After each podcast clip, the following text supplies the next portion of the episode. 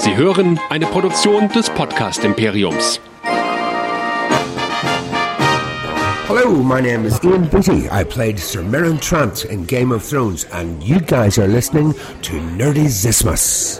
Have a good day.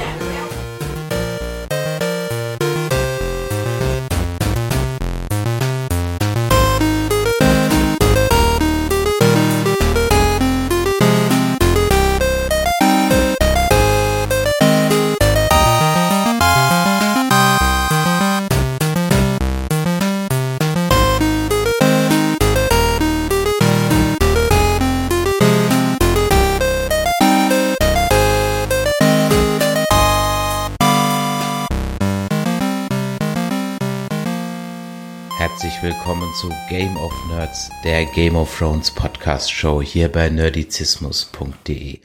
Mein Name ist Chris und heute, nachdem wir jetzt acht Jahre schon diese Show gucken und zwei Jahre gewartet haben, bis es weitergeht, sprechen wir über die erste Folge der achten Staffel von Game of Thrones. Mit mir dabei Forever Nerd Girl Anja Hallo. Und der Nerdizist Michael. Valamogulis. Valodo Heres, bla bla bla. Ich muss wieder reinkommen. Ich hätte jetzt gedacht, du antwortest mit Live Long and Prosper. Ja. ja, nicht ganz. Haben aber ja noch ein bisschen was vor uns. Jede Woche besprechen wir die Folgen Game of Thrones, die jetzt vor uns liegen. Das heißt, da habt ihr also jetzt eine Menge Hörspaß. Ich habe mich ja mal ein bisschen reingelesen in das ganze Thema und da bin ich über etwas gestolpert. Das fand ich dann sehr interessant. Wusstet ihr, dass das, was wir hier eigentlich machen, dass man das Exegese nennt? Wir sind also sozusagen Exegeten. Das kommt mir bekannt vor, ich kenne es aus dem Religionsunterricht. Das ist richtig, denn Exegese ist nichts anderes als die zentralen Aussagen, Inhalte und Strukturmerkmale eines Textes zu verdeutlichen und zugänglich zu machen. Im Alltagssprachgebrauch ist das aber in der Regel immer so auf religiöse Schriften und Bibelauslegungen gemünzt und ich meine, nichts anderes machen wir. Wir wälzen hier Erlösertheorien. Ja, Ja, und natürlich. In, und im weiteren Sinne, ich meine, wenn man jetzt mal guckt, wer wird der Erlöser? Ich meine, da haben wir zum einen den John, der ist ja sozusagen Jesus, ein junger Mann mit Vollbart, langen Haaren, der von den Toten wieder aufersteht, Nächstenliebe und Feindesliebe praktiziert und von einem Geist begleitet wird. Also wenn das mal nicht nach Erlöser klingt. Aber auf der anderen Seite habe ich mir gedacht, naja, es könnte ja auch Daenerys sein. Das ist eine junge Frau, die die Verdammten und Entrechteten der Erde befreit und hinter sich vereint und die Mysa gerufen wird, was ja dann fast schon wieder wie Messias klingt. Ja, Also, wir werden jetzt sehen, wer der Nächste oder der Erste oder der einzige Azor Ahai wird. Wir sprechen drüber.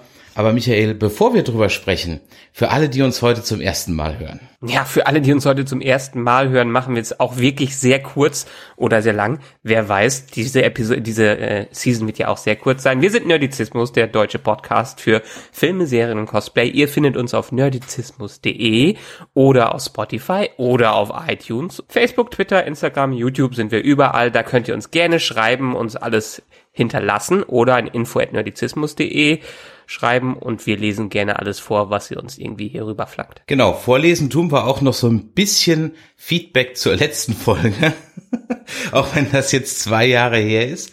Aber wir haben eine iTunes-Rezension und die wundert mich. Da schreibt der liebe Ja. Maiko Maas, gelangweilt und unorganisiert, nicht mein Ding. Also, Die lieber Folge Mike, oder, oder wir? wir. Also, Ah. lieber Maiko Maas, dass unser Game of Nerds Podcast nicht dein Ding ist, okay.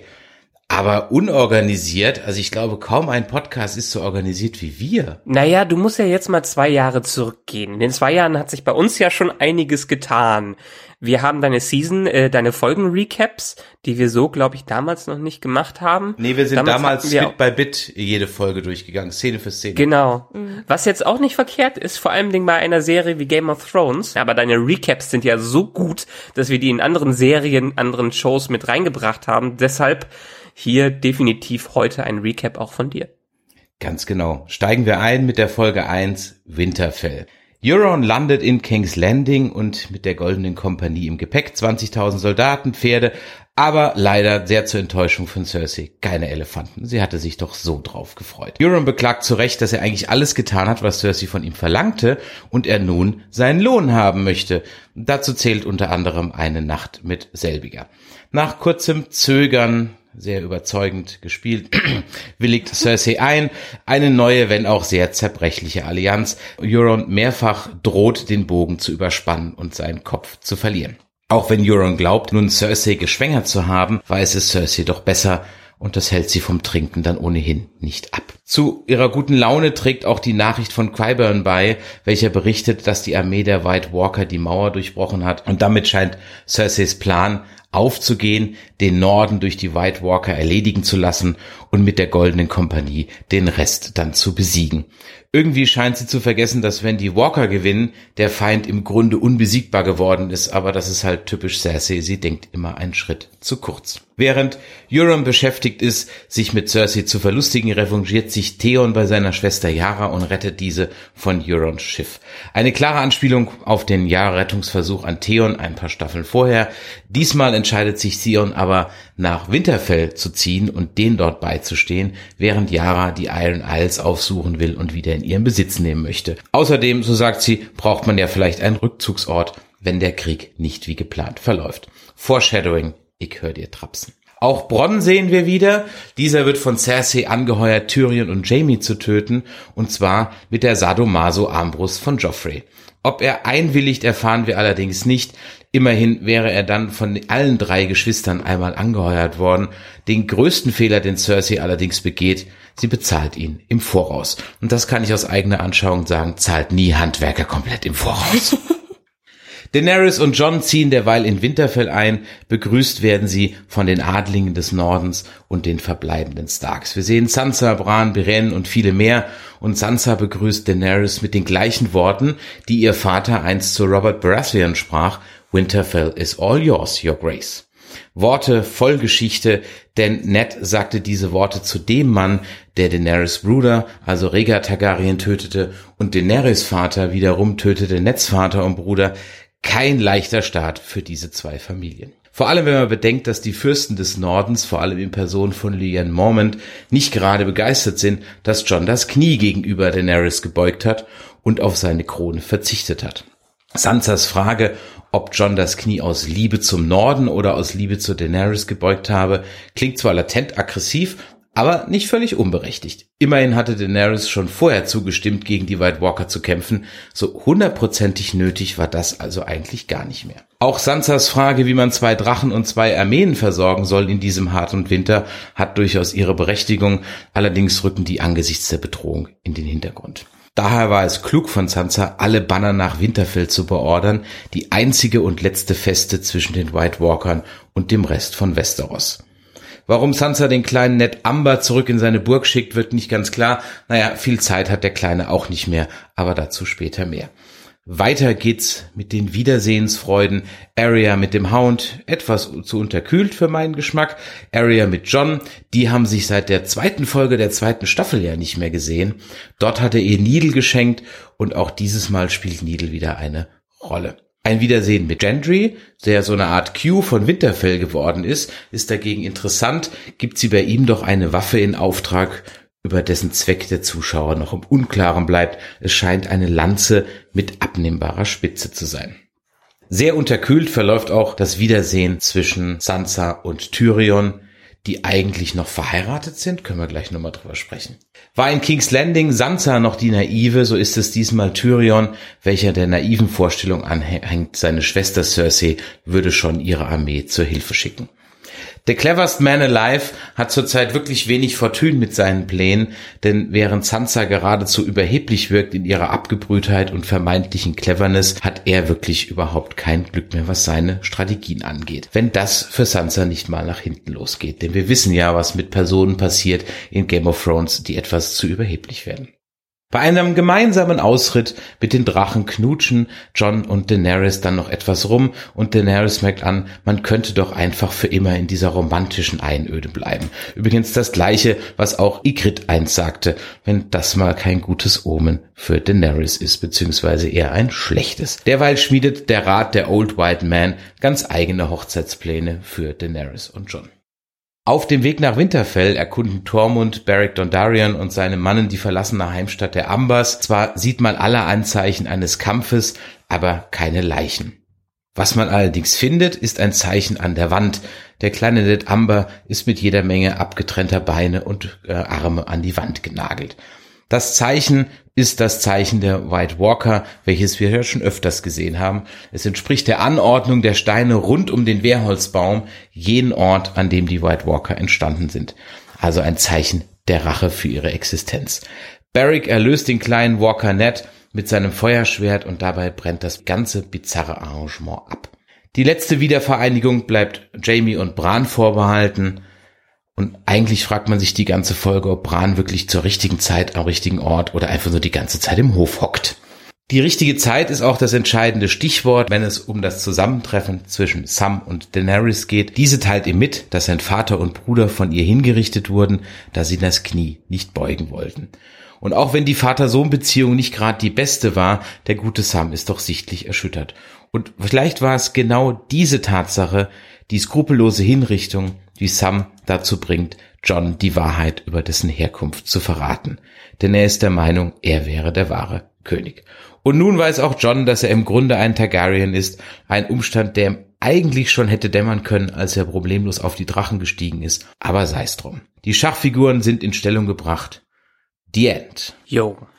Also. Sehr schönes Recap mal wieder, aber ich bestehe darauf, dass wir von Anfang an da durchgehen, weil es gibt hier so viel auseinanderzunehmen und so viel, was hier drin ist. Klar, diese Folge war größtenteils Vorbereitung auf das, was kommt, was wahrscheinlich auch noch die nächste Folge sein äh, wird. Aber trotzdem gibt's hier so viele Momente und so viele Szenen, die einerseits Rückblicke sind, also den Bogen spannen zur ersten Staffel, aber auch sehr tiefe Einblicke in das Seelenleben der Figuren äh, einblicken lassen. Bevor wir da anfangen, haben wir natürlich noch das Intro, ne? Das vollkommen neu gestaltete Intro, was sich im Gegensatz zur ersten Staffel oder zu den Staffeln bisher nicht auf die ganze Welt konzentriert, sondern auf die drei Orte, wo es hier jetzt natürlich abgeht. Winterfell, King's Landing und die Mauer. Und ich fand das schon als einen großartigen Einstieg in das Ganze, auch so wie es von der Mauer aus gezeigt wird, wie die Armee der Toten quasi sich fortbewegt durch diese Kacheln, die sich umdrehen. Dann sehen wir Tiefen von Winterfell, die wir so in solchen Kamerafahrten noch nicht mitbekommen haben, jedenfalls in dem Kontext, weil man ja immer raten musste, wo ist die Krypta und so. Und auch am Ende den, den eisernen Thron zu sehen, wie er sich aufhaltet. Also ich hatte sehr viel Spaß auch schon in den ersten anderthalb Minuten, ähm, die auf einen jetzt auf das Finale vorbereitet haben. Das ging mir so wie dir. Ich fand das auch ziemlich cool, dass man mal ins Innere ähm, ja, der Orte reinschauen konnte. Und das äh, mit diesen Kacheln, wie du das gesagt hast, das ist echt interessant, weil man da ja auch überlegen könnte, okay, bis, bis wohin schaffen es die White Walkers? Ist das jetzt schon mal so auch so ein Foreshadowing oder nicht? Habt ihr den Trailer für die nächste Episode schon gesehen oder lasst ihr euch da gar nicht spoilern? Auf Sky kommt er nicht, deswegen nein. Nein. Ja, okay, alles klar. Dann vielleicht sage ich am Ende was dazu, aber man kann davon ausgehen, ähm, dass alles einerseits schneller geht, aber ich weiß noch nicht, wie schnell. Ja gut, wie gesagt, Ja. wenn man mal noch zu den reinen Formalien kommt, dann war diese Ja. Folge in vielen Dingen eine Kopie der aller, allerersten Folge. Also das Beziehungsweise sie hat den Bogen zur ersten Folge wieder gespannt. Parallelen haben mehr als das, mehr als das, Ja. mehr als das. Es waren ja auch Szenen eins zu eins genauso inszeniert. Also der Einritt von Daenerys und John war wirklich genau wie damals ähm, inszeniert, als Robert äh, in Winterfell einreitet. Nur dass diesmal nicht Arya äh, auf einen kleinen Baum steigt, sondern dieses Kind. Die Musik war sogar die gleiche. Also ein Thema, das Genau. eigentlich den Baratheons vorenthalten ist. Die Folge endet, wie die erste Folge auch endet, nämlich mit Jamie und Bran. Ja. Und äh, auch die Geschichte mit dem White Walker und dem Symbol haben wir ja auch in der allerersten Folge gesehen. Und das waren, sage ich mal, nur so die In-Your-Face-Parallelen. Da gab es natürlich noch mehr. Genau. Schön, äh, auch solche kleinen Momente, wenn dieser Junge da überall durchhüpft und dann klettert, wie Bran es damals gemacht hat. Ich meine, damals war auch äh, Aria, die sich so ein bisschen, äh, die hat sich ja auf den, ist auf den Wagen geklettert, um besser zu sehen und hat sich überall durchgedrängt. So hat sie mit einem kleinen Lächeln den Jungen vorbeigelassen, äh, weil sie wusste, okay, es ist jetzt lange Zeit her, aber in der Position war ich auch mal. Ich fand ja Arya irgendwie so ein bisschen nicht mehr so killerhaft. Also ich weiß im Moment nur nicht so ganz, was ich jetzt von ihr halten soll. Ich glaube, das liegt daran, dass sie jetzt zu Hause ist und nicht äh, permanent auf der Hut. Vielleicht ist sie jetzt ein bisschen entspannter. Ja, Vielleicht sie ist wartet ja, sie wieder darauf, irgendeine Aktion zu machen, gerade weil sie jetzt zu Genry gegangen ist, um die Waffe in Auftrag zu geben. Genau, sie bere bereitet sich ja aktiv vor auf alles. Letztendlich bleibt sie ja fast in allen Begegnungen sehr kühl. Auch die Begegnung, also die Szene mit John zusammen, da ist sie längst nicht so aufgetaut, wie sie zum Beispiel später mit Gendry aufgetaut ist. Also der, der war jetzt der einzige, wo sie wirklich mehr Emotionen gezeigt hat. Ja, aber generell die Szene mit mit äh, Arya und John fand ich ein bisschen enttäuschend, weil ich finde, da kam überhaupt nicht rüber, dass sie sich so lange gar nicht gesehen haben. Also da fehlte Ja. mir echt so ein bisschen die Emotion auch von von Jon Snow aus. Aber du musst ja auch den Hintergrund äh, dabei sehen. Die haben sich jetzt vielleicht, wir wissen ja nicht genau, wie viele Jahre jetzt in dieser Welt vergangen sind seitdem. Ging mal parallel davon aus, dass so mindestens fünf, sechs Jahre doch rum sind, vielleicht sogar sieben Jahre. Die beiden haben sich extrem weiterentwickelt. John behandelt sie in dieser Szene so ein bisschen wie die Kleine, äh, die er am Anfang verlassen hat. Ich meine, das macht er ja mit allen anderen Star Starks auch. So wie er Bran umarmt und küsst, äh, so hat er ihn damals auch verlassen. Also für ihn sind es immer noch die kleinen Geschwister, äh, die er noch aus Staffel 1 kennt, aber genauso wie er sich weiterentwickelt hat, haben die anderen sich auch weiterentwickelt. Und Arya merkt das so, sie möchte jetzt in ihr im Bild vor ihm nicht so wirken wie die kleine Unschuldige, die sie damals war, weil auch dieser Wink mit dem Zaunfall, ja, ein, zweimal habe ich es benutzt, hat ja auch schon, da klingt ja eine Enttäuschung mit, dass äh, er sie nicht so für voll nimmt, wie sie jetzt in den letzten Jahren gewachsen ist. Und deshalb diese Kühle und Distanz, die sich dann aufgebaut hat. Ich hätte mir trotzdem einfach ein bisschen mehr gewünscht. Ich fand es einfach zu es, es war zu glatt irgendwie. Okay. Fand ich auch, also dafür, dass die Starks jetzt alle wieder und mit dem, was sie alles erlebt haben und was ihnen alles passiert ist, ja. Ähm, Vater, Mutter weg, Bruder, alle tot, beinahe die Burg verloren, beziehungsweise eigentlich so kurzzeitig sogar komplett verloren und so weiter. Ja, da hätte ich mir auch ein bisschen mehr, aber die sind halt alle jetzt extremst abgebrüht, ja. Also auch Ja. Sansa. Ähm, ich habe ja in meiner Zusammenfassung schon gesagt, wenn das mal gut ausgeht, ja, weil Charakter in Game of Thrones, die so eine Überheblichkeit an den Tag legen, sind nicht mehr am Leben, sagen wir es mal so. Littlefinger hat es noch am längsten geschafft und Oberon war mit so der schnellste, den es erledigt hat, ja. Ähm, Aber eigentlich hat's alle ähm, überheblich arroganten Charakter durchaus erwischt. Auch die Sand Snake war noch recht lustig drauf, bevor sie dann bei Cersei im Kerker gelandet ist. Also äh, mal abwarten. Also man merkt schon, wie diese Charaktere alle geprägt wurden durch das, was sie die letzten Jahre erleiden mussten. Und gerade Sansa ist ja auch eine, die quasi somit das Härteste miterlebt hat, was man in dieser Welt miterleben konnte. Sie wurde ja in aller möglichen Art und Weise erniedrigt und gedemütigt und hat quasi daraus gelernt. Das ist äh, auch entsprechend kalt geworden. Das merkt man ihr ja auch an. Und jetzt ist sie zurück und will so ein bisschen den Norden in Ordnung bringen und dann äh, nach einer Reunion in der letzten Staffel mit ihr, ihrem Bruder in der vorletzten Staffel macht der alles Mögliche, äh, dass der Norden nicht, nicht mehr der Norden ist und seine gerade gewonnene Befehlsgewalt äh, äh, wieder abgegeben wird. Also der kommt ja mit einer Fremden äh, da an, die mit ihren 20.000 oder 100.000 Leuten ankommt und wie Invasoren, wie eine Invasion wirkt, äh, wirkt das ja. Das hatten wir auch schon in der ersten Staffel, als Robert da im Norden auftaucht. Das ist wie so eine kleine Armee, die äh, Stärke zeigen will und äh, Daenerys erst recht, die ist, die ist eine fremde Person, die in einem ganz anderen Land aufgewachsen ist, ist ein Targaryen, wo die Starks und der Norden vor allem Dingen Groll gegen hegen, weil einfach äh, der Bruder von ähm, Ned äh, von den Targaryens verbrannt wurde und ähm, die einfach darunter denen gelitten haben. Also diese Kühle kann man schon aus der Historie her äh, echt gut nachvollziehen. Ja, ich würde auch eine Lanze brechen für Sansa. Also ähm, bei ihr kann ich sehr gut nachvollziehen, warum sie äh, diese Distanz wahrt und warum sie jetzt auch von Dani nicht so begeistert ist. Ähm, ja. Aber ansonsten hätte ich mir halt bei John und Arya das so ein bisschen anders vorgestellt. Gerade weil, weil er, weil er sie äh, also als kleine Schwester also so sehr mochte oder immer noch mag. Ist euch eigentlich aufgefallen, so ganz am Anfang nochmal, auch bevor die, äh, nachdem die Drachen ankommen und einmal über Winterfell drüber fliegen. Ich weiß nicht, ob wir jemals so einen Komplettblick außer äh, in der Introsequenz auf Winterfell drauf hatten. Mhm, ich ja. meine, die haben auch noch nie so viel äh, von Winterfell wirklich nachgebaut. Wenn man sich das Making of äh, anschaut, haben die ja wirklich die ganzen Burgmauern und so aufgebaut, halb äh, das äh, die halbe Bur äh, Burg, das halbe Schloss da quasi. Aber diesen kompletten Blick, diesen Drachenblick, den man äh, da hat, den hatten wir, glaube ich, so in der Serie noch nicht. Ja, ist richtig. Ja, der ist mir auch aufgefallen. Nein, den hatten wir so noch nicht. Und ich habe mir noch dabei gedacht, ach guck mal, jetzt weiß man endlich, wo was steht. Ja. Dass zum Beispiel dieser Wehrholzbaum so nah am- an der Burg ist, hätte ich jetzt gar nicht so geordnet. Ich dachte, das Ja. ist eher weiter weg. Ich dachte auch, man geht erstmal so ein Stückchen, Ja. so bisschen, man muss so dahin spazieren, aber ist ja direkt so dran. Welches Wiedersehen ich eigentlich neben, also ich fand John und Arya hat schon ganz gut gepasst. Was ich am interessantesten neben der letzten Szene äh, fand, war im Prinzip das Wiedersehen von Sansa und Tyrion.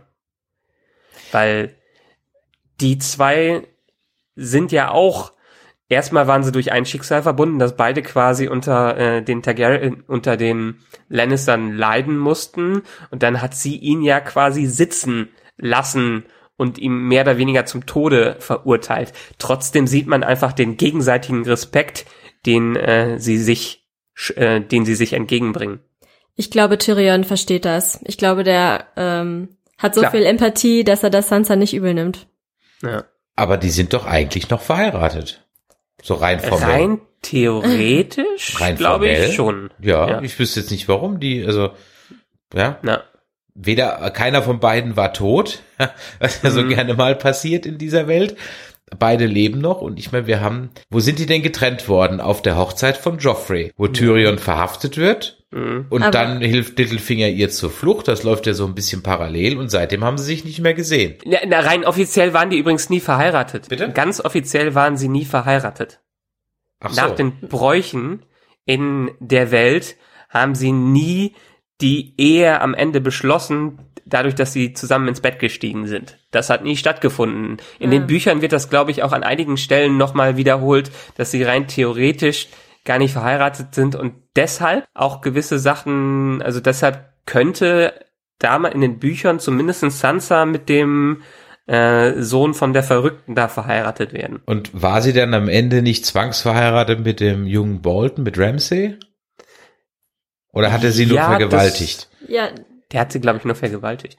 ich meine, die hätten Oder? doch geheiratet, oder? Nee, die haben noch geheiratet und in der ersten Nacht sozusagen. Ja, genau. Ich meine, das war so. Stimmt.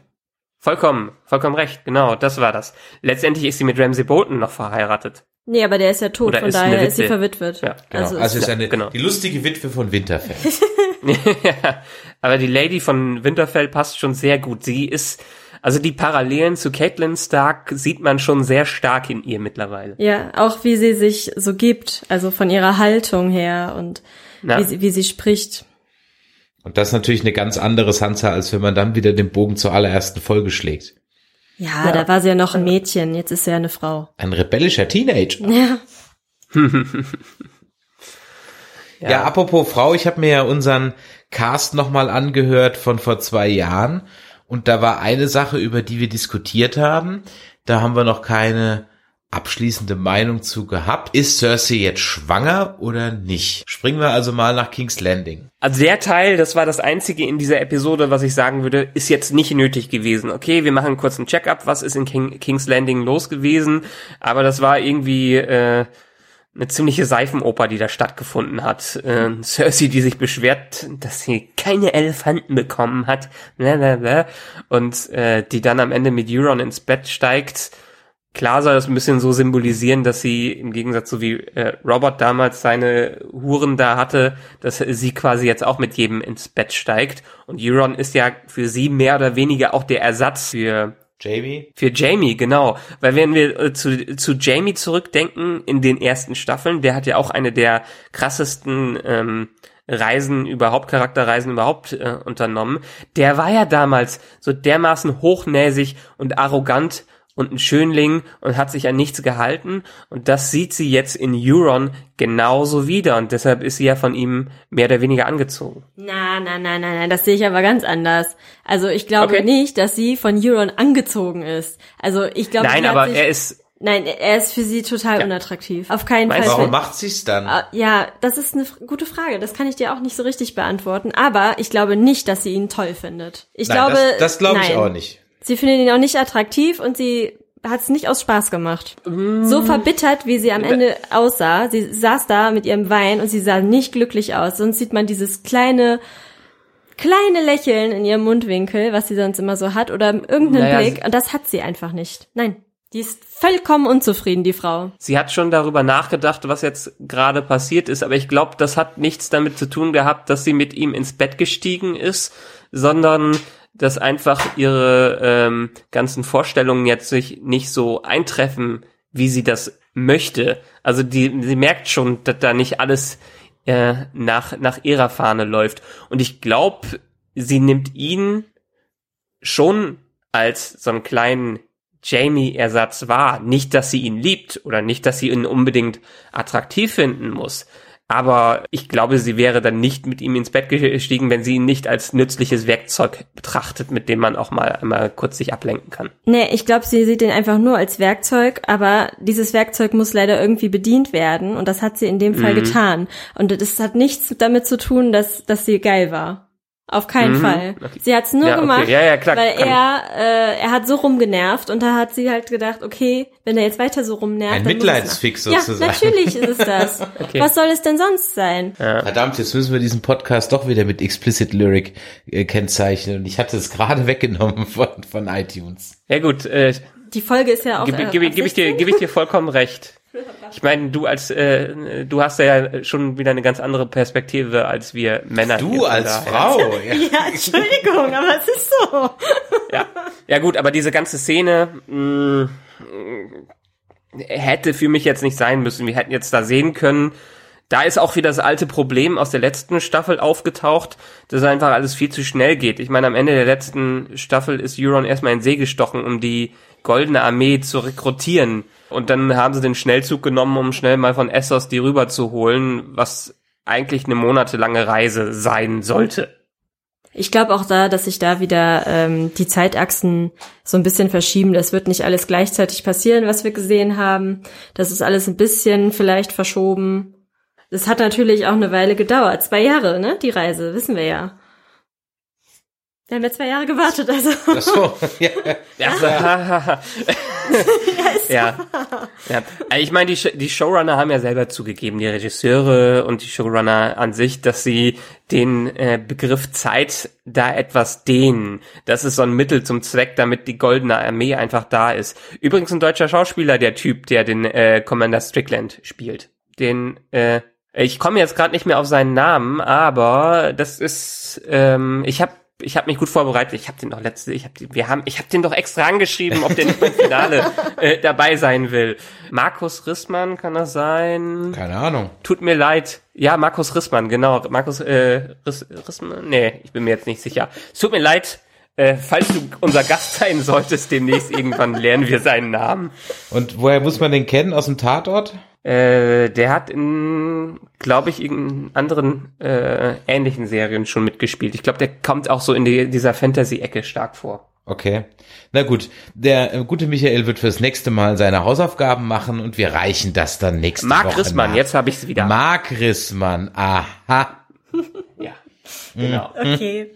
Und Tatort, habe ich recht? Ich habe nicht geguckt. Tatort oder Äh. Soko? Oder, oder Polizeiruf, 100 Jetzt Pro. hör auf, den schlecht zu machen. Das hört sich so vorwurfsvoll an. Nee, nee, der hat zum Beispiel äh, bei Overlord mitgespielt, bei diesem Film. Okay. Ähm, und äh, Tatort hat er sicherlich auch irgendwie mal gemacht. Das haben doch alle, alle Deutschen irgendwann mal gemacht, ein Tatort, alle, die irgendwie bekannt. Tatort Last ist ja jetzt Kingdom, auch hat, nicht Last. Kingdom hat er mitgespielt, was ich nie gesehen habe. Man in the High Castle, also der ist schon in einigen äh, US-Serien aufgetreten. Er hat den Tatort gleich übersprungen und ist gleich nach Hollywood. Nee, ist im, ist im Tatort. In zwei Tatorts hat er sogar mitgemacht. Es geht nicht ohne Tatort.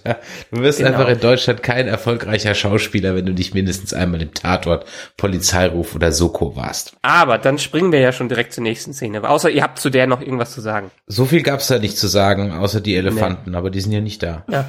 Nee. Dann, dann kommen wir ja jetzt zu Bronn. Und äh, diese Armbrust, die er da hat, ich weiß nicht, ist es dieselbe äh, Armbrust von Joffrey? Es ist auf jeden Fall die Armbrust, mit der Tyrion seinen Vater getötet hat. Und ich glaube, das war Ironie, Ironie auch die Armbrust von Joffrey. Ich bin mir nicht Okay. hundertprozentig sicher, aber also es ist definitiv die Armbrust, mit der Tyrion seinen Vater erschossen hat, ja. Und ich glaube, das war damals schon der Gag, dass es eigentlich die von Joffrey ist. Es ist ein Familienerbstück. Ja, man bringt damit Natürlich. seine Verwandten um. Die Szene mit Bronn, ich fand sie äh, ganz erheiternd, weil das so die einzige Szene war, die ich wirklich lustig fand. Ja, Ich ich, meine, auch. der, der war ja auch der sonst immer so, so ein bisschen der Comic Relief und letztendlich Bronn war in den Büchern eher so ein ganz, ganz, ganz nebensächlicher Charakter, mit dem man auch nicht mehr viel zu, tu viel zu tun gehabt hat. Aber der Schauspieler war ja so beliebt bei den Fans und bei den Showrunnern, dass er so viele neue Szenen bekommen hat.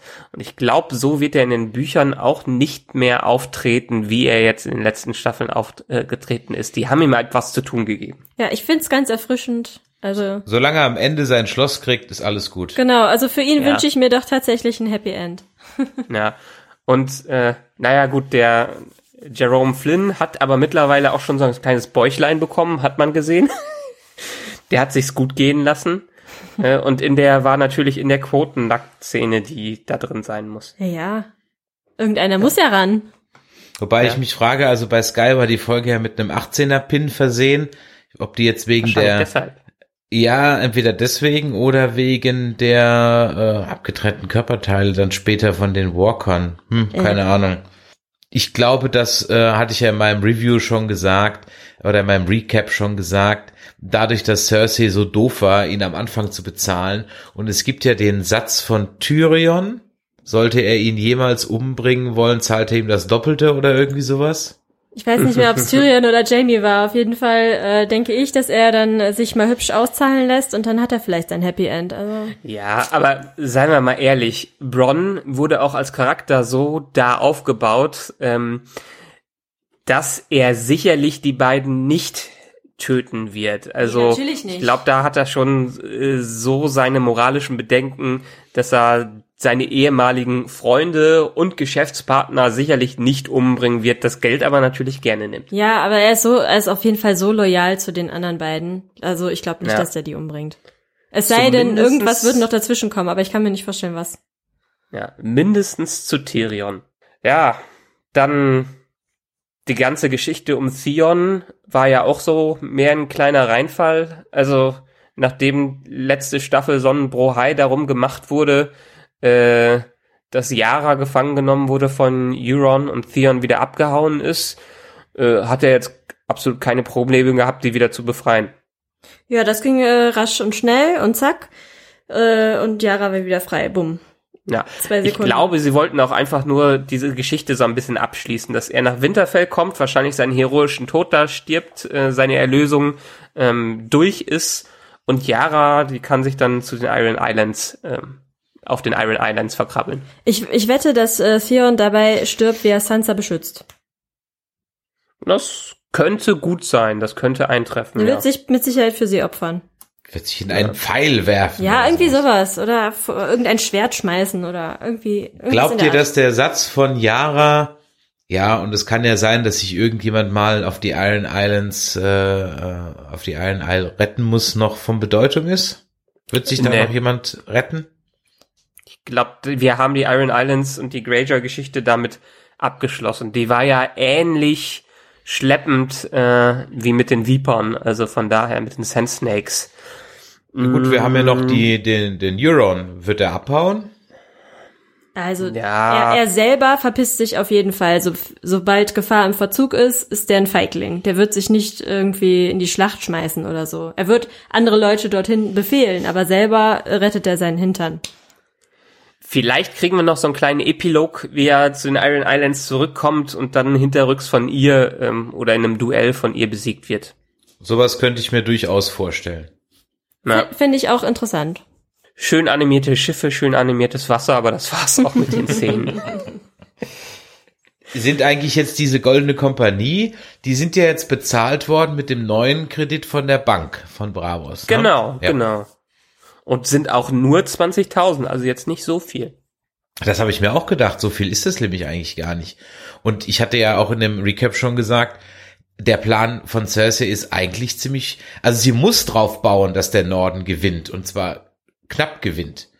Weil wenn die Walker gewinnen, ist die Armee von den Walkern doppelt so groß oder dann ist sie eigentlich nicht mehr aufzuhalten. Also sie kann eigentlich nur darauf bauen, dass der Norden gewinnt und das ist doch eine ziemliche hm, schlechte Quote, würde ich sagen. Na, Vielleicht hat sie einfach Wird noch noch nicht realisiert, äh, dass, dass diese Armee so groß ist. Vielleicht hat sie einfach noch nicht richtig kapiert, dass es wirklich diese Bedrohung gibt. Na gut, sie haben ja in der letzten Staffel ja den Walker gezeigt. Ja, schon, aber es war einer. Also vielleicht ist sie, ist sie einfach blöd. sie hat ja jetzt nichts mehr zu verlieren und sagt, okay, dann kann ich das Spiel auch, das kann ich Pokern beim äh, Poker auch richtig so bluffen, so richtig, richtig. Vielleicht habe ich ja am Ende Glück. Ähm, Aber wenn ihre Armee jetzt vorstellen. sich noch keinem mehr stellt in dieser Staffel, dann gibt's den Clegane Bowl doch gar nicht mehr. Ja, ich könnte mir vorstellen, also letztendlich, was wir ja über diese Staffel wissen, ich habe ja versucht, mich absolut kein bisschen spoilern zu lassen für die ganze äh, Zeit, die jetzt kommt. Ähm, aber eins, was klar ist und was auch schon groß in den Medien war, dass definitiv in einer der nächsten Folgen die große Schlacht um Winterfell sein wird. Ich glaube ich in Folge drei. zumindest in Folge 3. Die Preview deutet schon so ein bisschen was für Folge 2 an, aber die große Schlacht mit den, keine Ahnung, äh, 40 Nächten, die die da durchgedreht haben oder die 60 äh, oder die 80 Nächte, die die da durchgedreht äh, gedreht haben, die wird jetzt auch noch kommen und dann theoretisch sechs Folgen folgen ja noch drei danach. Ja, aber ich glaube, dass die, ähm, dass dieser Peak der Staffel ist dann in der Mitte. Ich glaube, das ist auch die längst, Mhm. längste Folge. Und äh, danach, ja, da werden ja sicherlich noch kleinere Kämpfer irgendwie Ja. stattfinden müssen. Die längste Folge nicht übrigens ist übrigens nur wenige Minuten die längsten Folge. Ja, weil ich habe es hier gerade noch mal bei mir hier stehen. Also hier hatten wir jetzt 54 Minuten, was dann doch schon äh, recht kurz oder im normalen Rahmen war. Die Folge 2 wird schon 58 Minuten, aber dann geht's ab. Also Folge 3 eine Stunde 22, Folge 4 eine Stunde 18 und 5 und 6 eine Stunde 20 äh, Minuten. Also wir haben schon ein paar kleine TV-Filme jetzt vor uns. Da lacht jemand hier neben mir ganz verzückt. Ja. Ja, ich habe mich hier so lange gefreut darauf. Ja, aber echt, letztendlich, also das ist ja auch, einerseits finde ich super, wie wir es jetzt hier machen, wie wir es jetzt hier besprechen, weil das Problem beim Bingen von solchen Sachen ist ja immer, man suchtet einmal durch und kann das Geschehene so gar nicht verarbeiten, wie wir das jetzt tun. Ähm, das stört mich so ein bisschen an dieser heut, heutigen Binge-Kultur, was einerseits cool ist, wenn man was durch, durchgucken kann, aber dieses Gefühl, was man früher beim Fernsehen hatte, man wartet eine Woche auf äh, die nächste Folge, das gibt es nur noch selten heutzutage. Aber es gibt auch Serien, da wäre ich froh, ich könnte sie durchbingen. Das stimmt auch wieder. Dann hätte ich es bei Discovery hinter uns. Du, wir haben ja auch das äh, Tal der Tiefe in Walking Dead überschritten. Also von Ja, und sehr tapfer und sehr tapfer und wir sind herausgekommen als Ritter in schimmernder Rüstung. Genau. Aber nochmal zurück zu Game of Thrones. Äh, wir haben ja noch ein paar Szenen dazwischen. Vor allen Dingen jetzt so ein kleiner Austausch zwischen den alten, bärtigen Männern. die, wo der eine ja jetzt noch nicht so alt ist, wie er selber von sich behauptet. Ja, ich Ähm, meine, die schmieden ja im Grunde genommen Hochzeitspläne, die sowieso in der Luft liegen. Also das ist ja Genau. jetzt nichts Neues. Und da die ja zum Kampf auch nichts Essentielles beizutragen haben und es auch anscheinend jetzt nicht den Anschein macht, als würde Tyrion zumindest vielleicht ja nächste Folge noch jetzt noch mal irgendwie mit Wildfire um die Ecke kommen. Frage, Ja. warum eigentlich nicht? Ähm, ja, ist das nett, die Es gibt dreimal. ja kein Wildfire mehr. Wieso gibt's kein Wildfire mehr?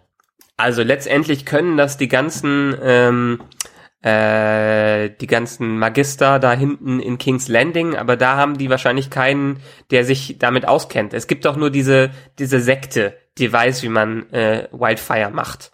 Und die sind alle bei den Lannisters.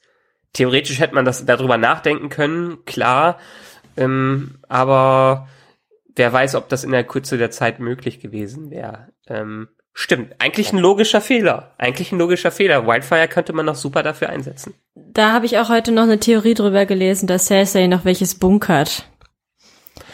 Ja, Also da könnte man vielleicht auch noch die ein oder andere Überraschung vielleicht über, äh, Genau. erleben.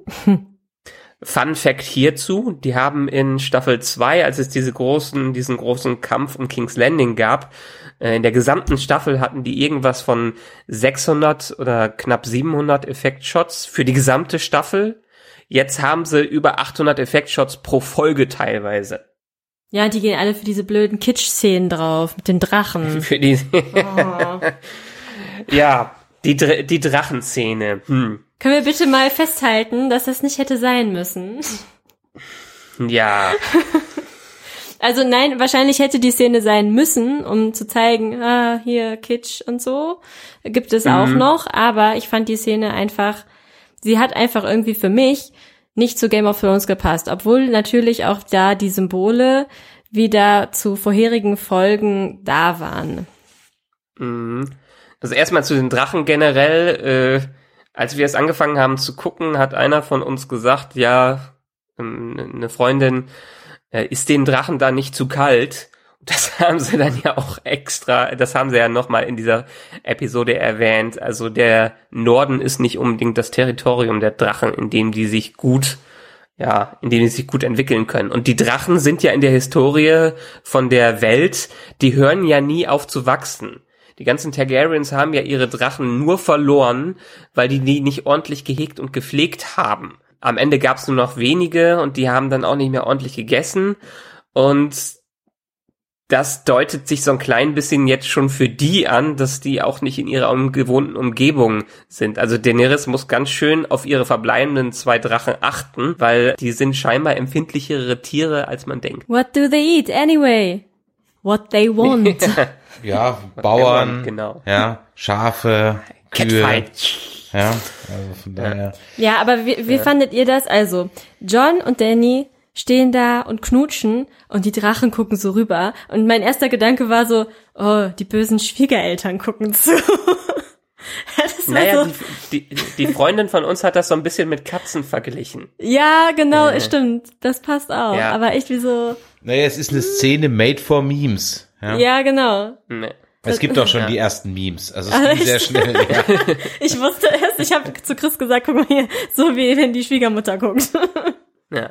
Aber letztendlich, was das Ganze ja untermauern soll, was dann für mich ein bisschen auch zu viel war, ähm, dass John einfach die Targaryen-Gene drin hat, dass er letztendlich vielleicht sogar noch eine stärkere und eine schnellere Verbindung aufbauen kann zu den Drachen, als Danny es selber konnte.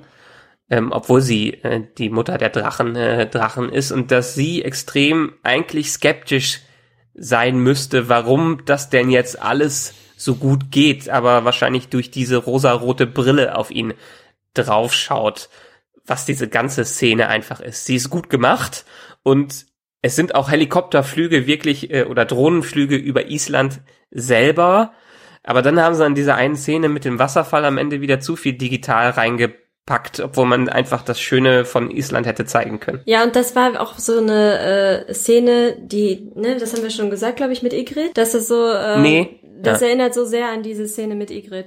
Und äh, ich Ach so, es erinnert an die Szene. Genau, Genau, es erinnert an die Szene. Ähm, Es ist nicht die gleiche Szene. Also Ja. in den Making-of haben die Showrunner gesagt, es ist wohl der Ort, wo John früher jagen oder spielen gegangen ist. ja. Aber ich finde einfach, dass zwischen John und Danny die Chemie stimmt absolut nicht. Also es gab einfach, die haben da geknutscht, aber ich, ich habe null Chemie gesehen. Es hat sich nach nichts angefühlt. Also es war nicht dieses, Mhm. es war keine Spannung dazwischen. Ich weiß nicht, ob das jetzt wirklich an den Das ist kein Knistern bei denen genau, dabei, es ist ne? einfach überhaupt keine Leidenschaft. Also eigentlich müssten die frisch verliebt sein, oder? Auch im Angesicht Ja. jetzt des anstehenden Krieges. Aber weiß nicht, wenn man solche Gefühle hat und dann äh, das versteckterweise irgendwie macht. Ich meine, die würden jetzt nicht vor, vor den ganzen Leuten ähm, in, äh, auf der Burg da rumknutschen, das glaube ich nicht. Aber wenn sie da alleine sind und man da überhaupt nichts merkt, da kann ich die nicht Also letztendlich, die, die, äh, die Macher von Game of Thrones hatten ja unglaublich Glück mit der Rose Leslie und Kit Harington, weil die eine super Chemie hatten. Na, die meine, haben auch am Ende- geheiratet. haben, die haben auch geheiratet. Da hat man einfach gemerkt, wie es gefunkt hat. Aber jetzt Kit Harington und Emilia Clarke ähm, sind zwar, sehen zwar hübsch zusammen aus, aber wie du gesagt hast, die Chemie, der Funke springt da noch nicht ganz über und es liegt vielleicht auch so ein bisschen an diesem verhaltenen Spiel, was vor allem der Kit Harington damit reinbringt. Ja, und ich finde aber auch, dass die optisch als Paar auch natürlich gar nicht zusammenpassen. Äh, da würde ich, also noch was anderes, was ich ganz cool fände, wenn äh, vielleicht dann hinterher John und Sansa noch zueinander finden würden. Was Ja. ja jetzt wieder geht, weil sie ja nicht verwandt Eben, sind. sie sind ja nicht verwandt und er steht ja auf Rothaarige. Ne?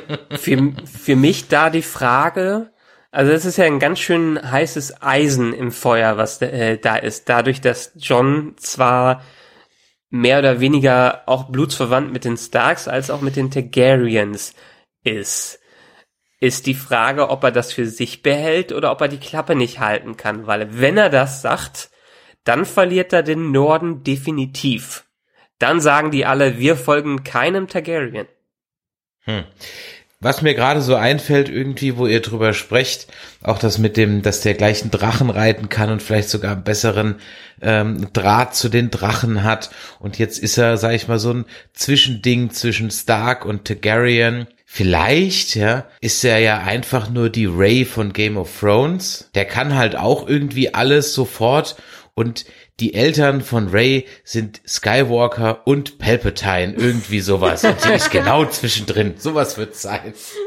Äh, Ja. Nein, es gibt, ja- es gibt ja diese Legende von Azor Ahai in Game of Thrones. Ich erwähnte Also ihn am Anfang. Erzähl uns was drüber. Erzähl, erzähl. Genau. Äh, letztendlich ist das ja so ein Typ aus den Legenden, der damals auch schon irgendwie die lange Nacht beendet hat, als die White Walker das erste Mal äh, eingefallen sind und als nachdem die Mauer dann aufgebaut wurde. Und Azor Ahai ist irgendwie der der Heilsbringer und alle warten ja seit Jahren darauf oder seit Jahrtausenden darauf, dass der Typ wiedergeboren wird. Ich meine, wir haben ja die Melisandre, äh, die gedacht hatte, der wiedergeborene Azor Ahai wäre ähm, Stannis Baratheon gewesen, was er nicht gewesen ist, und jetzt hat er sich so ein bisschen auf John eingeschworen. Was gehen würde. Andere Quellen, also andere Theorien sagen, dass eventuell Danny eine wiedergeborene Azor Ahai sein kann, weil es nicht, ja, nicht unbedingt ein Mann sein muss. Aber ähm, dadurch, dass, dass John als so ein kleiner Jesus da aufgebaut wird, könnte er doch definitiv in dieser Rolle enden und auch sich entsprechend opfern.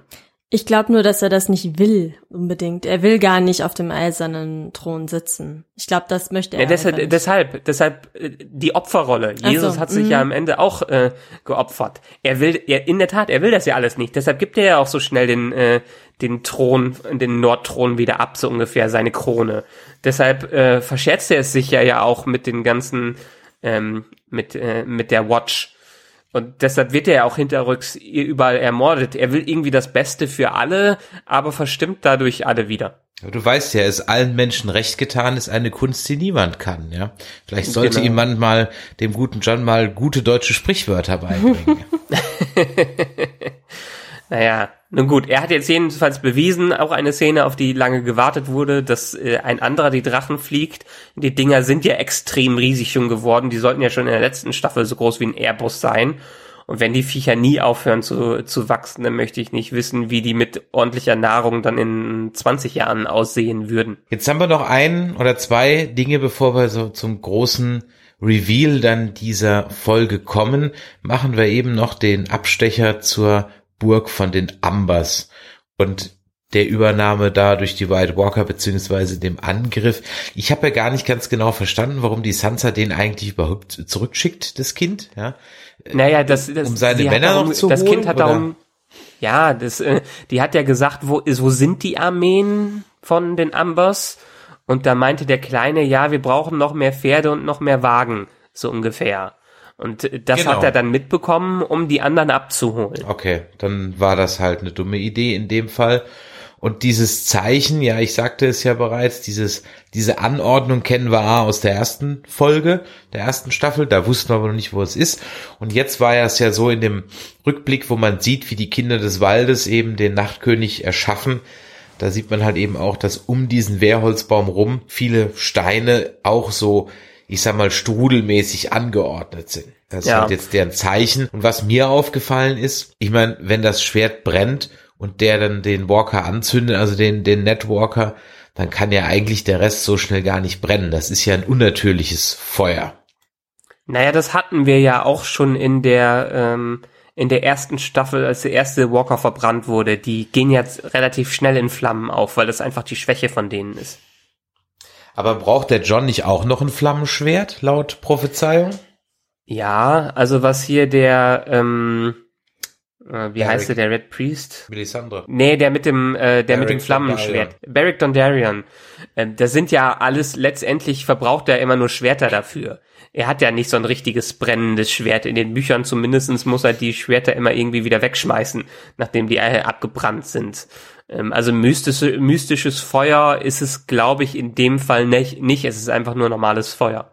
Also ein Taschenspielertrick sozusagen. Das ist bei ihm definitiv ein Taschenspielertrick, ja. Ach, das kann ich mich gar nicht mehr dran erinnern in den Büchern. In den äh, Büchern spielt er irgendwie, es gibt so eine Szene im Hintergrund, äh, wo die bei irgendeiner Feier oder beim Turnier, wo er dann mit seinem Schwert rumhüpft äh, und das dann irgendwie danach äh, aufgebraucht ist. Jedenfalls wird das öfter, öfters da schon erwähnt. Genau, das, aber zum Symbol selber, das Symbol, das haben wir ja schon an einigen Stellen gesehen. Ähm, vom Hintergrund her, lustigerweise erklären das die Showrunner bisher selber nicht so sehr. Es ist einfach ein Symbol, was von den White Walkern eingesetzt wird. Es ist quasi das Symbol von denen. Die beziehen sich da vor allen Dingen auf so alte Mythen und Legenden aus dem, ich glaube, nordischen, germanischen Bereich, keine Ahnung, aus alten Sagen und Mythen, wo ähnliche Strukturen und ähnliche Symbole immer wieder auftauchen und ähm, was Mystisches, was Unendliches, was Sagenhaftes zeigen sollen. Also auf jeden Fall kann ich mir eher noch vorstellen, dass die White Walker ein Symbol haben als die Borg. Die haben auch ein Logo und das komplett Panne. also warum die Borg sich ein Logo machen, ja, habe ich nie verstanden.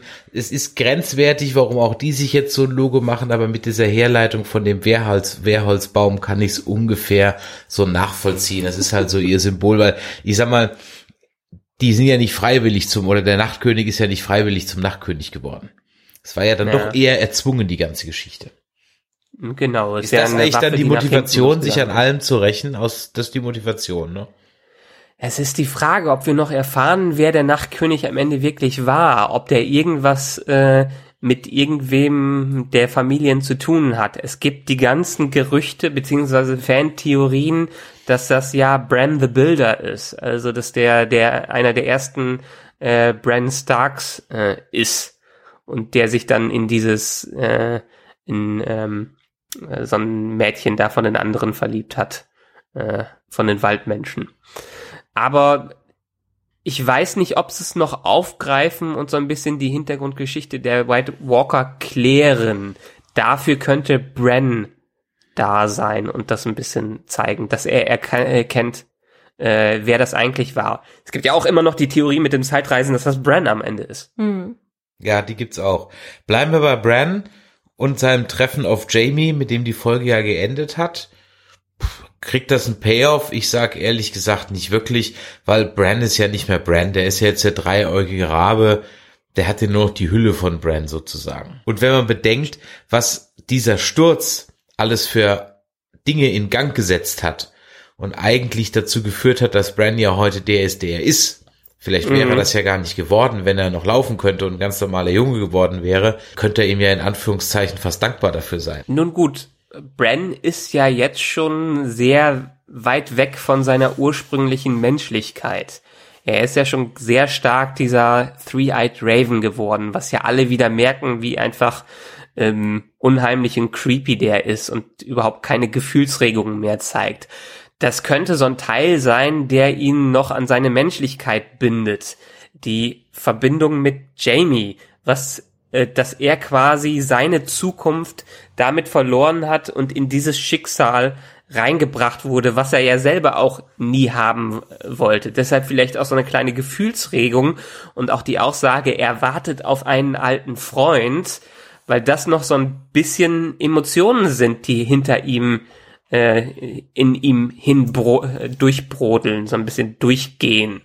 Und ich kann mir schon vorstellen, auch mit dem Wissen, was ich jetzt in der Vorschau für die nächste Episode gesehen habe, ähm, dass Jamie da noch einiges vor sich hat, weil er hat ja nicht nur die Geschichte mit Bran. Danny wird sicherlich auch nicht gut auf den zu sprechen sein, denn der hat ihren äh, Dannys Vater getötet, den Mad King. Ja, stimmt. Hol mich nochmal eben ab. Warum ist er denn dann da? Er ist da, weil er in der letzten Staffel äh, alle Verbindungen zu Cersei getrennt hat, weil er es überhaupt nicht gut fand, dass sie äh, die anderen hintergangen hat und er meint, dass die alle zusammenstehen müssen, um die White Walker zu besiegen. Nach dem Angriff Deshalb hat er auf die den Reise Loot auf sich Train. genommen. Nach dem Angriff auf den Loot Train. Nach dem Angriff auf den Train war er noch kurz wieder in King's Landing Richtig, genau. und hat dann mit Cersei geredet. Ja, und da hat er doch festgestellt, dass, gesagt- dass sie völlig Banane im Kopf geworden ist. Stimmt, Genau. so war das. Richtig. Und, und er hat ja schon einen Mad King getötet. Quasi den, Fa den Vater von Danny. Und er hat ja letztendlich auch diesen ganzen Krieg da gestartet. Also den Krieg der fünf Könige aus, den, aus der zweiten Staffel. Da ist er für verantwortlich, dadurch, dass er Bran aus dem Fenster geschmissen hat. Also es ist ja nicht nur Bran, der betroffen äh, war. Es ist ja nicht nur die Targaryens, die betroffen äh, sind durch ihn. Das Ganze, was hier jetzt passiert ist, ist mehr oder weniger fast nur seine Schuld gewesen. Ja, ich sag ja, er hat eine Menge Events angestoßen, die ohne Ja. ihn und sein Handeln so nicht passiert wären.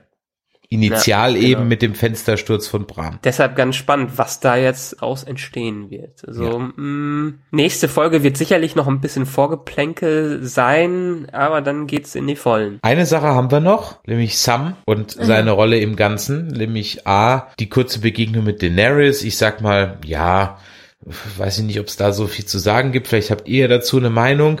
Und die Sache, die andere Sache ist natürlich dann, dass er äh, John dann seine Herkunft sagt. Aber bleiben wir erstmal bei dem Treffen mit Daenerys. Es ist ja das erste Mal, dass er sie trifft. Stimmt, das ist das erste Mal, wo er sie trifft und dann, äh, ja, gibt es auch noch sehr, sehr viel negative Vibes für ihn, weil er ja dann mitbekommt, oh, meine Familie ist tot, also mein Vater und mein Bruder sind äh, verbrannt worden, lebendig, was jetzt auch nicht äh, gerade das Tollste ist. Ähm, und ich finde halt, diese Szene hat für mich Danny noch unsympathischer gemacht, als sie mir sowieso jetzt schon war. Weil sie hat wirklich null Gesichtsregung gehabt. Also das war ihr vollkommen egal. Ich meine, sie hat ihn natürlich auch gerade erst gesehen und kennengelernt, aber er ist da voll am Weinen und sie, sie ist einfach so kalt geworden. Also ich finde es echt krass. Weißt du, sie hat sich nicht Naja, aber- entschuldigt oder mal irgendwie gesagt so, ja, aber, sondern sie zieht einfach ihr kaltes Ding durch und hat echt null Gefühl gegenüber anderen. Ja, also viele haben ja schon, denken ja schon, dass sie sich in eine richtige Richtung Mad Queen entwickelt. Ja, Dark Das ja- Danny. Dark Danny. Für mich eher Cersei, die das macht.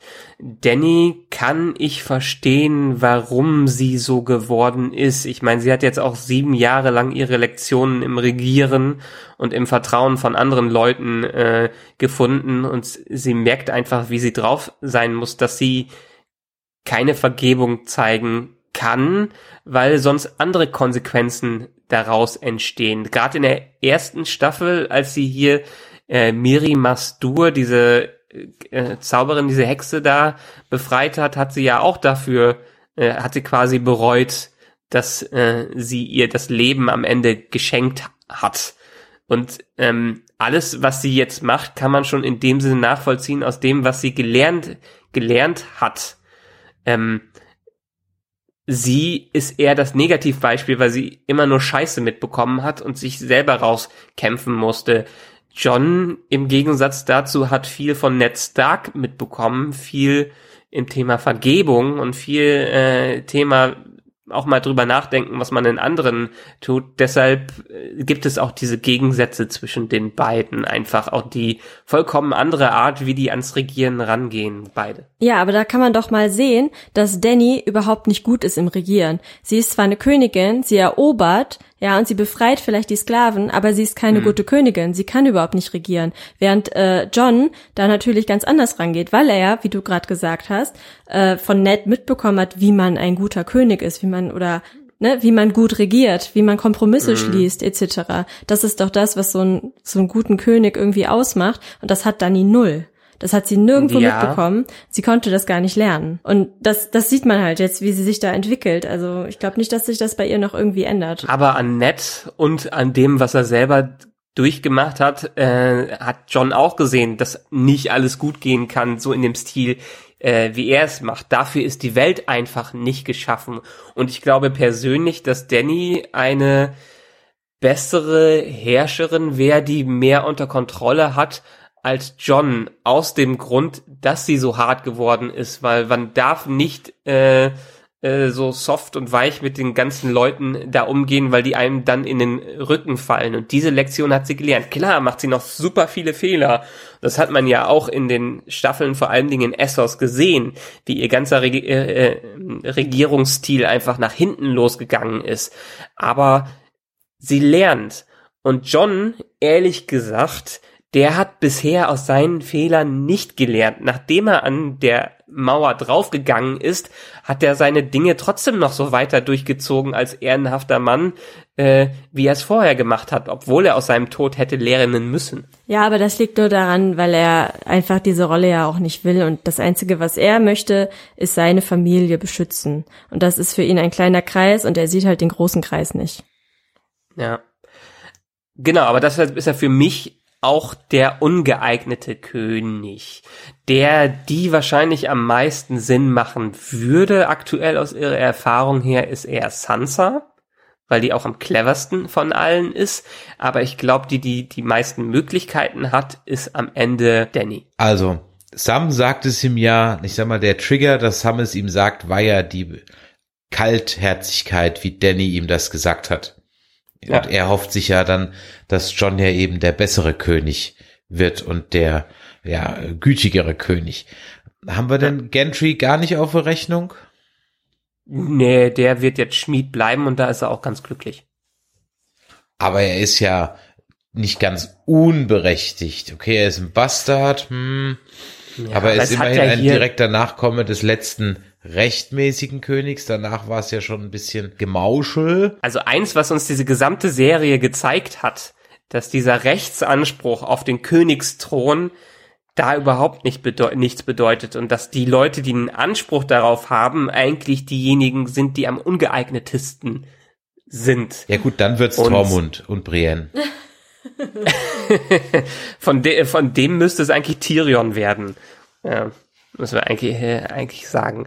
Aber trotzdem, letztendlich die einen Anspruch darauf haben. Danny hat mittlerweile nur einen sehr geringen Anspruch äh, darauf, weil John der ist, der eigentlich der Nachfolger ist, weil es ganz andere gibt, die denen alle folgen würden. Aber sie hat gelernt, ähm, einfach ihr eigenes Königreich zu erschaffen, was die Targaryens auch damals in Westeros gemacht haben, weil die Targaryens sind ja Aegon Targaryen, ist in Westeros eingefallen und hat die ganzen zersplitterten Königreiche zu den sieben Königreichen zusammengefügt. Der hatte dann ein bisschen Pech, dass die Targaryens sich in ihren ganzen Blutfäden und Geschwistern Inzest äh, verloren haben. Äh, letztendlich äh, macht sie genau das, was Aegon Targaryen am Anfang der Besiedlung oder der Eroberung von Westeros auch gemacht hat. Spiel übrigens in der in der Hinsicht äh, das, was ihr da als einfach ein Speer deutet, haben viele andere, was Arya sich da von Genry machen lassen will, als ähm, eher Geschoss gedeutet. Als Wurfspeer oder? Nee, als wirklich Geschoss, Aha. als Projektil. Äh, Für den Night King benutzt wird. Wer weiß. Ich meine, das, was sie jetzt aktuell hat, sind eher Nahkampfwaffen. Das könnte auch ein Blasrohr sein. vielleicht auch ein Blasrohr. Und im Nahkampf, allein aufgrund ihrer Körpergröße, ist sie eher im Nachteil. Und Sie hat ja bei den Faceless Man schon einige Kampfstile gelernt. Wollen wir ein Tippspiel machen? Ja. Gerne. Ich lese die Charakter vor. Ihr sagt mir, ob er überlebt, ob er stirbt oder ein weißer Wanderer ist und wir haben noch ein paar Bonusfragen. Also, fangen wir an. Jon Snow. Überlebt.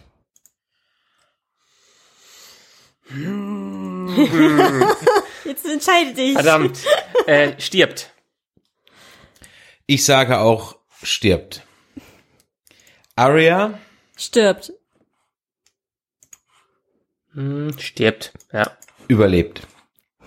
Bran Stirbt. Stirbt. überlebt. Cersei Ich wage mich hinaus und sage, sie wird ein weißer Wanderer. ich finde das großartig. Um ehrlich zu sein, hätte ich das auch gesagt, ja. Weil Tod wäre zu einfach. Hm, Oder, na, gar stopp, nee, die Prophezeiung, kleiner Bruder, nein, Cersei stirbt. Ja, gut. ja, genau. Es gibt die Prophezeiung in Ja, der Tat. stimmt. Ja, sie okay, stirbt. ihr habt recht. Ja. Ich sag auch stirbt. Okay. Jamie? Überlebt. Überlebt. Ja, sage ich auch. Tyrion? Überlebt. Mm, stirbt. Übrigens gibt's auch noch diese eine Theorie, wenn ich mal kurz zwischengreifen darf, ähm, dass Tyrion eventuell auch ein Lannister ist. Hä? Tyrion du ist meinst doch ein ein Lannister. Targaryen. Äh, Targaryen, Entschuldigung, Tar Targaryen. Weil in den Büchern hat er ja auch dieses äh, violette Auge, zum Beispiel diesen violetten Schimmer im Auge, das haben sie jetzt hier gar nicht gezeigt. Vielleicht geht das in der Serie auch stark unter, äh, aber es wird angedeutet, äh, auch in den Haaren, von den Haaren her im Buch, dass er eher noch weißere Haare hat und vielleicht wird er ja noch ein Drachenreiter. Keine Ahnung, ich sag, er überlebt. Vielleicht als weißer Wanderer. Hm, auf dem weißen Drachen. Also, was sagst du, Tyrion? Ich sag stirbt. Stirbt, okay. Ich sag überlebt. Daenerys? Stirbt. Überlebt. wird vor Johns Augen ein weißer Wanderer. Asher Greyjoy? Also Yara ist das, ne? Ja. Ja. Äh, stirbt. Überlebt. Ich sag auch überlebt. Euron Greyjoy Stirbt. Stirbt. stirbt. Vielleicht wird dann, nee, ich sag, ich sag, hier wird ein weißer Wanderer. auch. Also stirbt und wird weißer, wird ein weißer Wanderer. Okay. Ähm, Theon Das habe ich schon gesagt. Er opfert sich für Sansa und stirbt. Wird ein weißer Stirbt. Wanderer dann? Nein. Er stirbt nur, ja, glaube ich auch. Werden denn alle Toten automatisch weißer Wanderer? Nee, ne? Nee. Nein. Nein, da Ist gibt's kein ja Walking die, Dead, genau. Nein, Melisandre. nein, genau. Äh, Überlebt. die werden, doch, Moment, die Toten werden automatisch Whites, aber nee, die werden keine Whites, sondern die anderen. Es gibt da so eine, so eine Hierarchie, wie das funktioniert. Die können wiederbelebt werden, sind aber dann nicht automatisch White Walkers. Okay, aber nur weil du tot umfällst, bist du noch kein Auto, wie, nicht wie Walking Dead ein Zombie. Doch, im Prinzip schon. Da Na gut, schon. also dann reden Ja, wir jetzt egal. davon, ob jemand halt storytechnisch aus dramaturgischen Zwecken zum White Walker wird. Ja? ja, okay, Nicht, ob es theoretisch möglich wäre. Also Melisandre? Überlebt. überlebt. Nee, die stirbt. Jorah Mormont Oh, komm. Stirbt. Der überlebt. stirbt, opfert sich für Dani. Wahrscheinlich. Ja, der ist jetzt die ganze Zeit in der Friendzone und da wird er draufgehen. Der Hound? Stirbt. Mit Arya an seiner Seite. Nee, ich glaube, er überlebt in dem Clegane Bowl. Ich sag auch, er überlebt den Clegane Bowl. Also damit stirbt der Berg bei mir. Der Bei mir Berg, auch. ja, der stirbt. Samble? Der überlebt. Überlebt. Ja, da ich auch wird überlebt. Er muss die Gilly? Zitadelle leiten. Ja, mit Gilly zusammen. Und Ja. dem kleinen Ah. Sam. Ja. Naja, Lord Varys. Stirbt. Ich bin echt überlebt. Der ist wie so eine Ratte, der überlebt immer alles. Äh, ich glaube, am Ende erwischt sie ihn. Brienne? Überlebt. Überlebt. Im Buch stirbt sie. Sie stirbt. Davos. Na, im Moment, im Buch stirbt sie nicht zwangsläufig. das ja, okay, gut, aber es wird suggeriert, dass sie tot wird und dass sie als White Walker wieder oder als irgendein Wesen wiederkommt. Ja. Wesen. Ähm, ich sag, sie stirbt. Äh, Davos? Überlebt. Überlebt. Ja. Bronn. Überlebt in seinem Schloss. Ja, überlebt. Ja, ich glaube, der überlebt, der kriegt sein Gold. Podrick? Stirbt. Podrick stirbt, ja. Ja, ich würde ihn gern überleben sehen, aber er ist treu zu Tyrion und vielleicht opfert er sich für ihn. Ja. Tormund. Ja, der muss überleben. Das wäre so, ja, aber wahrscheinlich stirbt er, komm. Überlebt. Oh. Nee, Tormund stirbt. Nein, äh, ja, ja, mit Brienne, vielleicht machen sie Fanservice. Nee, Tormund überlebt. Grey Überlebt. Hm. Du bist so ein Randcharakter, der mir eigentlich so egal ist, ne? Er stirbt. Ich sag auch, der stirbt. Gendry. Überlebt. Ja, überlebt. Beric Dondarrion. Stirbt. Ja, sag ich auch. Und jetzt noch Miss Sunday, die fehlt hier nämlich Ja, noch. eben, Miss Sunday fehlt. Äh, ich sag, die stirbt. Äh, da Grey Worm bei mir schon stirbt, überlebt sie bei mir.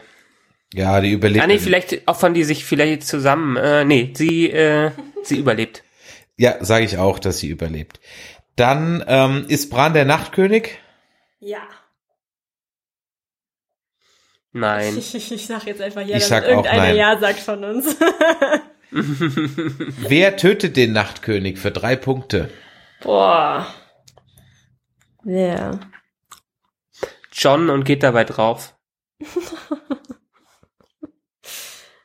Ähm, wer könnte es sein? Ich sag auch John. Ich sag Jamie. Mal sehen, wer zuletzt lacht. Ha? Also dann die ultimative Frage, wer sitzt am Ende auf dem eisernen Thron? Sansa und John. Der stirbt doch gerade noch bei dir. Ja, Ah, egal. Es ist, es ist alles möglich. Ich sag, ich sage, ähm, wer sitzt am Ende? Ja, John habe ich ja gerade schon gekillt. Aber ich, Ich sag, Danny Daenerys kommt da gekillt. drauf. Aber ich habe auch Daenerys gekillt. also ich sag Sansa. Ich bleibe bei meinem Außenseiter und sage Gendry. Okay. Ich könnte mir vorstellen, also ich sag Danny, dass Danny auf dem eisernen Thron landet. Ich könnte mir aber auch vorstellen, äh, dass der eiserne Thron am Ende zerstört wird und die Dem eine Demokratie einführen. Ja, ich könnte mir tatsächlich auch vorstellen, dass der Thron zerstört wird. Gerade in dem Intro, wo der so aufgebaut wird, könnte ich mir vorstellen, dass er am Ende dann äh, kaputt geht. Was haltet ihr davon, dass sie es ganz anders spielen und die White Walker einfach gewinnen? Ich glaube nicht, dass es passiert, aber es wäre auch irgendwie cool. Weil es halt Also, ne, überrascht wäre. George R. R. Martin hat gesagt, dass das Ende von der TV-Serie sich wahrscheinlich nicht stark von seinem Ende unterscheiden wird, weil er mit den Showrunnern darüber geredet hat. Er hat auch wiederholt äh, sein, äh, seine Vorliebe für solche Enden wie im Herr der Ringe, äh, vor allen Dingen den Herr der Ringe betont, wo er sagt, das hätte das perfekte Ende, weil es einfach bittersüß wäre. Es gibt eine Art Happy End, was aber kein Happy End ist. Und ich glaube, er geht in die Richtung. Irgendeine Auflösung wird es geben, aber viele Charaktere müssen dafür leiden und keiner, der am Ende auf dem eisernen Thron landen wird, wird damit glücklich sein. Na, dann finde ich mal, ist das ein gutes Schlusswort für heute. Wir haben jetzt knapp eine Stunde lang über Game of Thrones gesprochen und da könnt ihr uns auch nächste Woche wieder hören. Dann geben nämlich die Game of Nerds weiter. Wenn euch das hier gefallen hat, dann schreibt uns doch dazu eine E-Mail, eine Review bei iTunes oder eine Mail an info@nerdizismus.de. Ihr könnt natürlich auch beim Tippspiel mitmachen und unter die Kommentare schreiben, unter der heutigen Folge, wer ihr glaubt, wer stirbt, wer ein Red Walker wird und so weiter. Das solltet ihr aber allerdings dann bitte machen, bevor die zweite Folge ausgestrahlt wird. Wer uns live sehen will, der kann das machen. Am letzten Aprilwochenende in Bonn auf der MagicCon. Sonntagmorgens um 10 Uhr spielen wir da unser berühmtes Nerdquiz. Ja, in diesem Sinne vielen Dank, dass ihr dabei wart, Forever Nerd Girl Yep, danke. und Michael. Immer wieder gerne. Und dann euch, liebe Hörer, noch einen schönen guten Abend, guten Tag, gute Nacht, wo ihr uns gehört habt. Vielen Dank für eure Zeit und bis zum nächsten Mal. Ciao. Ciao. Tschüss.